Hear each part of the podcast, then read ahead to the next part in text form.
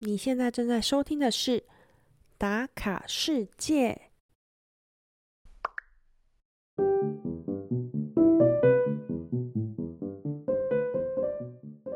第二季的神展开，附上简短有力的标题。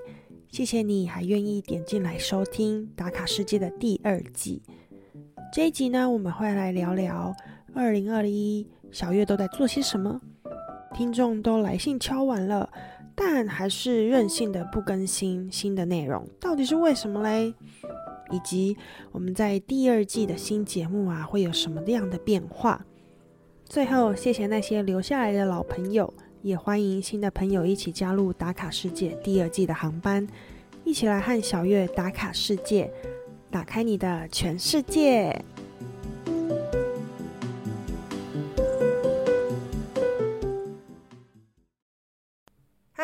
打卡世界的大家，你们好，我是小月。哎，好久不见啊！哎，不对，technically 啊，技术层面来说，我们其实根本都没有见过面啦，就是空中相会。距离上一次，也就是最后一次我们打卡世界上架的时间，好像是二零二一的一月份吧？对啊，事隔已经一年了。那这段时间我都在做什么呢？待会会跟大家分享。还有打卡世界的第二季呢，会有什么样新的想法、新的企划呢？节目最后会跟大家一一的介绍。那老听众，你应该有发现，说就是打卡世界的前奏音乐换了。诶，你还喜欢新的风格吗？不过啊，在设计方面依旧是维持原本的色调，因为在一开始最初设计的时候就花蛮多心思在上面的，所以会继续沿用喽。那在准备的这段时间呢，其实一直在思考说，二零二二要用什么时间点上架我们的第二季，展开全新的一年这样子。嗯，这后来发现啊，就是二月二十二号，其实是蛮特别的日子，就是二零二二二月二十二，对不对？然后刚好又是星期二，我想说，哎，这个上架时间蛮特别的。虽然不确定说之后会不会都是星期二上架了，但是。我觉得这是一个很不错的开场点，也希望可以坚持至少，嗯，像上一季一样三十集喽，也请大家多多指教啦。好的，在分享这一年二零二一我都在做些什么之前呢，我想先感谢几位听众，他们在我这一年当中啊，就是什么事情都没有做，就比如说。嗯，在 Facebook 上面更新一些文章，或者是 Instagram 去 po 一些照片，我都没有心力去做这件事情的情况下，打卡世界还是有收到一些听众来信哦。然后里面就是有很多鼓励啊，以及询问说：“诶，不是说好要有第二季吗？怎么等了这么久都还没有来？”而且还有听众来信说：“嗯。”他已经反反复复的把之前的集数重复听了，然后什么时候才要上架第二季啊？我听了就觉得天哪，好感动哦！就是真的很感谢这些听众，让我嗯在二零二一的尾声，在设定新年新希望新目标的时候，重新把塔卡世界放进我的 list 当清单当中，对。那这一年我都没有录音嘛，也没有去啊当人家的 podcast 的来宾，所以待会如果有吃螺丝的话，可能就是我酒喝不够多啊。我现在有倒一杯，不过我还没有喝完，所以我现在还不够不够到那个境界，所以待会有吃螺丝，还请大家多多包涵。好的。不知道你们跟我一不一样哦，就是到年底的时候，通常都会来一个呃一年的大回顾，就是去回想说这这一年都发生些什么事情，然后自己完成了哪些目标，或者说年初都会设立一些就是新年新希望嘛，会不会去 review 这些目标有没有 check 这样子？嗯，我通常都是属于那种。年初会立下很多目标，然后年尾不敢把那张纸拿出来，因为应该完成率不到百分之五十吧。对，所以我去年设下什么目目标，我其实不大记得了，因为我不敢去面对。但我希望我今年就是一月份，大家都比较有美好的想象。希望我今年的目标可以达到六成以上。当然，我把目标这些设的比较简单，比如说像之前我都会想说，哦，我每个月要看完一本书，不管是英文书或是中文书。但我后来发现，我好像没有办法真的完成十二本书在一年当中，所以我就是这样。今年我把它变成只有六本书，嗯，相信应该是蛮容易可以达成的吧。让我们年底的时候再来看看。嗯，那至于我二零二一都在做些什么呢？其实这一年对我来说非常的神奇吗？或者说很久没有体验这样子的生活吧？因为就是我有大概九个月的时间都待在台湾。其实我出来国外工作已经哇，已经要满五年了，就是时间真的过得很快。那这五年当中，其实我好像没有。回家过农历年过，所以今年回去我真的哦，不是今年，就是二零二一，就是去年还有点不习惯。对我那时候回家过年，真的是还蛮感动的。那刚好也有过到我的生日，也是已经好久好久没有家人陪伴一起过的生日。所以我去年一整年也因为疫情的关系，所以我其实大部分时间都在台湾陪家人啊，然后生活。那除了这个之外呢？其实我还做一件，现在回想会觉得很感谢自己当初做的这个决定，就是我在台湾，嗯，这九个月当中，其中有大概五个月的时间有去参加一个，嗯，就是学习写扣嘛，就是当工程师的 boot camp，就是一个学校，就是去学写程式。啊，我本身是做 marketing 的，那但是这一件事情好像在一开始节目都没有聊过吧？但我在做 marketing 的时候，其实我一直很好奇工程师的工作内容是什么。那我自己也很常在工作工作的时候接触到一些工程师，然后需要他们一些啊，需要我我有一些 request 需要他们的帮忙，但我常常都不知道他们在讲什么。那以及在国外呢，我觉得如果你需要真的。长期的生根的话，你多会一些 skills，其实对自己的 career 非常有帮助，就职涯方面是非常有帮助的。所以当时我就报名了这个学校。那这学校他还需要做面试，然后我那时候呢，其实，在台湾也是哦，其实我记得我印象非常深刻，那时候我其实刚到刚回到台湾，然后我呃那时候在隔离饭店，就是。他们的报名截止的前两天吧，我看到这个讯息，我想说，好吧，那我就报名看看。然后我报名的时候，他们是非常严谨的在审核，所以他们里面的问卷的内容啊，都是要很仔细的，一条一条去回答。比如说，为什么你想报名这个班？你总不能说哦，因为工程师赚很多钱啊，这样子的。答案给他，所以你可能要调列式啊，然后要花很多心思。我大概花了一一整整个晚上去回答他的问卷，然后他还有一些 task 你要必须完成，然后接下来会有面试，最后我就很顺利的录取了。然后录取后，我其实也做了一个非常非常嗯勇敢的决定吗？应该是说，就是我当时。也很纠结，我上了之后要怎么样去安排我的时间？因为其实我回台湾的话，嗯，我一直还是有 work from home，但是啊，就是在家办公，但我是以台湾的时区为主，所以我等于是说我下午呃四点开始工作，工作到啊凌晨一点或者是午夜十二点这样子，然后配合欧洲这边的上班时间嘛，所以我其实是可以工作，然后白天去上课这样子。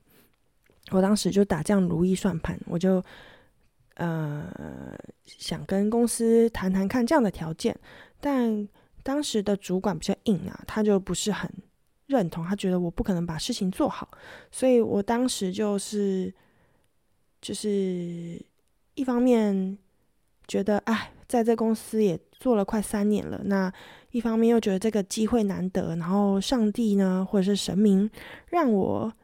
录取了，就代表说他可能想要让我去学习一些什么事情，所以我通常有这样的机会的时候，都是交给命运去安排。嗯，所以我就毅然决然的辞职了。所以我呃辞职后，大概就是我 podcast 停止更新的那个左右吧。对，所以其实听下来，好像我之前的工作蛮闲的，也不是啊，就是因为我开始上课之后啊，我发现天哪，真的没有时间在做 podcast 这件事情，因为它是从早上九点进去，然后虽然表定六点下课，但是其实每一个同学都非常认真，我们都留到晚上九点啊、十点啊，都还在。解 bug 或是在做我们的专案，所以根本根本没有时间去做其他业余的事情。而且我当时在台湾啊，嗯，几乎我朋友要约我，我全部都推掉了，因为根本就没有时间，也没有心力。就是我连做梦啊，都梦到我在写扣，我真的觉得那时候真的是走火入魔的状态。但我真的非常感谢当时的自己做这样的决定，因为我在那段旅程。除了学习到新的技能之外啊，那我对自己也非常肯定，说我其实在学习的新的技能，我是不害怕的，而且是有机会可以上手的。那嗯，而且那个 boot camp 也让我结交了非常非常多有趣的朋友，而且非常优秀的朋友，他们也都是像我一样，哎，很好奇工程师的世界。嗯，而且每一个人哦，他们都现在都成功转职为工程师了。有的人是设计师背景啊，有的人是。呃，可能以前是 sales 啊，或者是甚至在服务业工作的人也有，然后他们现在都很很骄傲的可以在自己的 title 上面写说，哦，我是某方面的工程师，对我觉得很替他们骄傲。那我自己的故事后来的发展呢，就是在二零二一的夏天，那时候我们的学业结束，学校也帮我们办了一些企业媒合啊，做了一些面试，那我也顺利的得到两个 offer。我甚至啊，其中一家 offer 是啊，台湾的一家新创公司在做宠物的 app。我那时候就几乎差点要答应，就是替他们跟加入他们的团队啊，一起卖命这样子。因为他们里面的主管啊，或者 CEO 都非常非常的有热忱，而且我们聊的也非常投机。我觉得进去一定可以学到很多东西，而且我也可以把我之前啊 marketing 的经验一起。啊，加成在这个新的新创公司里面做一起做这个 app，但是后来因为我有太多事情没有处理了，然后我自己觉得有很多不确定因子，所以我最后最后还是婉拒了他们。但是自从婉拒当下呀，我其实一整年就是到一直到现在啊，现在还好，其实应该是说到去年的十月嘛，十一月我都还会想说。天哪！我当初如果答应这个 offer 之后，我其实就可以一直待在台湾，然后跟家人一起生活，然后过着一些可能我在欧洲没有的生活吧。所以，就是其实你在国外海外生活是有舍有得嘛，就是你可能会多了一些孤独感，你会少了家人的陪伴。但同时，你生活是有很多自己个人的空间，然后你生活有品质，所以就这两个拿捏，我其实到现在其实还是有一点点的苦恼。但这不是我们今天要聊的话题，可能之后我们可以开几集，然后再找一些海外的游子啊，在海外一起打工的这些人，一起来聊这些辛酸血泪血泪史啊，辛酸血泪史，对，发音要标准。嗯，所以当时我没有。拿这两个 offer，不然我现在就人在一直在台湾了吧？嗯，而且他们很酷，他们还答应我说，嗯，我可以就是先签下这个合约，然后我飞回呃欧洲，把我的事情全部处理好了，家都搬好了，然后再回台湾。他们愿意等我这样子，我就觉得很感动，因为其实我嗯根本没有想到说我会有这一段旅程，就是去参加一个学写城市的一个学校。然后一整个夏天都混在那边，这样，而且我同时也经历了台湾，嗯，就是疫情大爆发的时刻。就是说，我们虽然一开始有进学校上课嘛，也不算上课啦，就是大家有聚在一起，但是我们后来因为疫情到爆大爆发，学校就说，哦，那我们就是远距，呃，远端教学，所以我们最后其实也没有。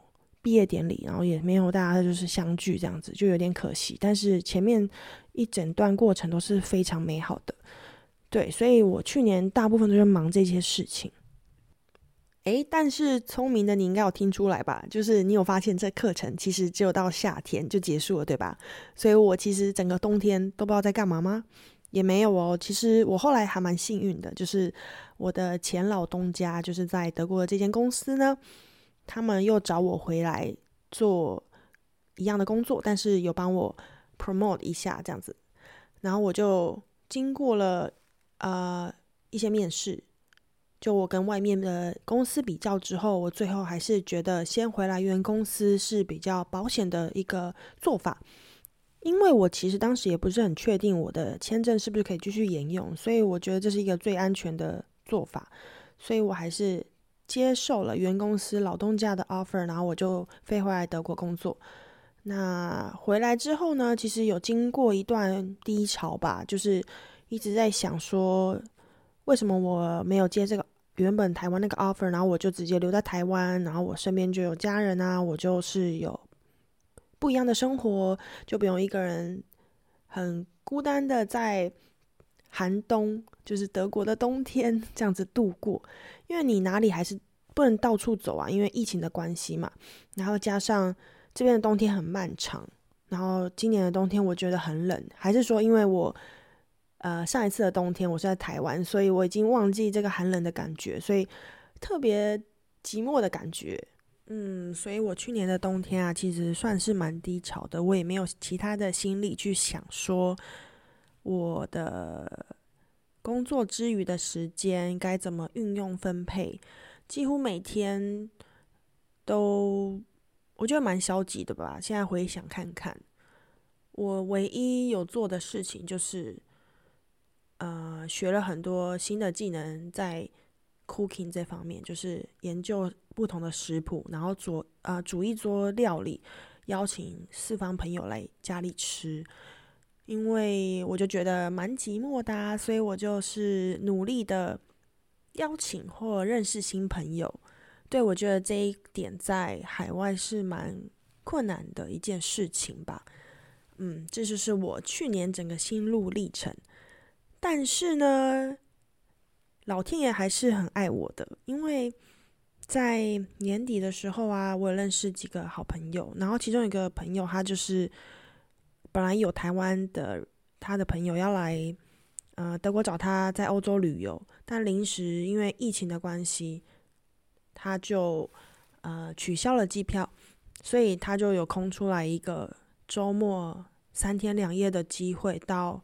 捷克布拉格游玩，然后这女生她就在群主问说：“哎，有没有人要跟她一起去啊？因为她朋友不能。”然后我那时候就看一下我的行事历，哎，我没有其他的行程，所以我就跟她一起去了。然后那趟旅行让我印象最深刻的就是，回味两年的时间，我真的好久没有去旅行，然后有这样子放松的状态，然后我就很怀念之前当背包客的自己。那个勇敢，然后根本就没有后顾之忧，这样每天都在接触世界所有新鲜有趣的事情，对世界充满好奇的自己。然后我当时就很有感触，然后突然之间就活过来了，你知道吗？所以，嗯，当下我就变得很有，很像又回到之前那个我。可能疫情真的影响很多人，那包含我自己，所以。我还蛮感谢有这样子一个契机吧。那偷偷爆个雷，我去年就是二零二一跨二零二二的时候啊，我是到意大利跨年，所以这个也是另外一个动力，让我可以有更多的东西可以跟大家在 Podcast 打卡世界上面分享，也可以小小的期待一下哦，因为我觉得那两趟旅程都非常的精彩。对我差不多交代完我去年都做了些什么事情，以及我对今年的新希望、新的期许吧。好，那我们接下来要讲打卡世界的新计划。诶，老实说，除了我们都各自老了一岁这个大变化之外，其实新计划好像没有太多的内容跟动。嗯，最主要有一点可能就是。欧文呢，他可能会变成我们的呃常客，就是变成来宾，退回来宾的位置，他就不是我们固定的主持人。诶，他的忠实粉丝粉丝，比较难过，他还是会到打卡世界来跟我们聊天，只是说他就是不是固定的主持人这样子。对，那接下来就是打卡世界会有小月我继续为大家分享更多的故事。那另外一个比较明确的目标呢，就是我会把一小时浓缩为大概半个小时左右的节目内容，但是节目的内容主要还是。呃，以国外生活、国外旅游为主。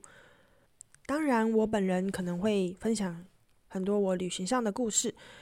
那我期许自己啦，可以在更多的涵盖更多的知识含量，而不是只有分享我在旅行上发生的一些糗事啊，或是遇到的人，可以让大家在期待疫情过后下一次旅行会有更多的。呃，对那个国家或是那个城市有更多的知识和尝试的含量，所以这是我对自己接下来的集数有新的期许。那除了我自己本身的一些旅行经验之外，我会邀请一些朋友来分享他们旅行的故事。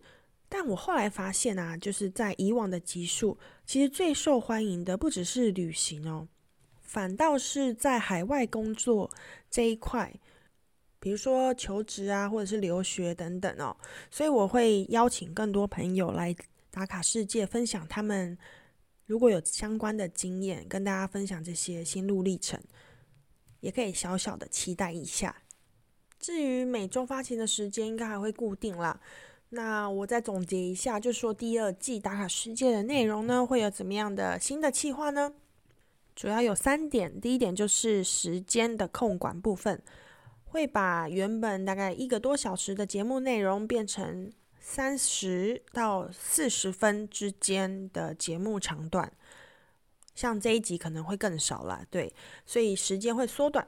那第二点呢，就是接下来的节目就会由我小月一个人来主持，欧文呢就会变成来宾之类的，就是固定班底等等的，退到幕后吗？也不是啊，就是他也会有他的声音，所以粉丝其实不要太。太难过，太伤心。我答应你们，他还是会回来的，好吗？嗯，好。那第三点呢，就是期许自己在接下来的节目、接下来的新的计划，都可以为大家带来不只是丰富、更精彩的内容，而是呃含有知识含量的一些旅游的景点相关的介绍，或者是啊旅游要注意的一些事项。所以希望说能够带来更优质的节目给大家。好，那我们第一集就到这边。但是我还是想再次感谢，在二零二一这我默默都没有更新内容的情况下来信的这些听众，给我的打打气还有鼓励，大家世界都有收到，非常非常非常感谢你们。好，那第一集就到这里喽。你看时间是不是说的很短呢？好，最后最后最后最后的尾声，就让我再问你们一个问题好了，就是。你们的新年新希望是什么？就是在二零二二对自己有什么期许和目标吗？欢迎你到 Instagram 或是 Facebook 上面搜寻“打卡世界”，留言或是 PM 给我。嗯，让我来看看你们新年新希望都是些什么呢？好的，那我们第二季第一集就到此结束。第二集下次再见喽，拜拜。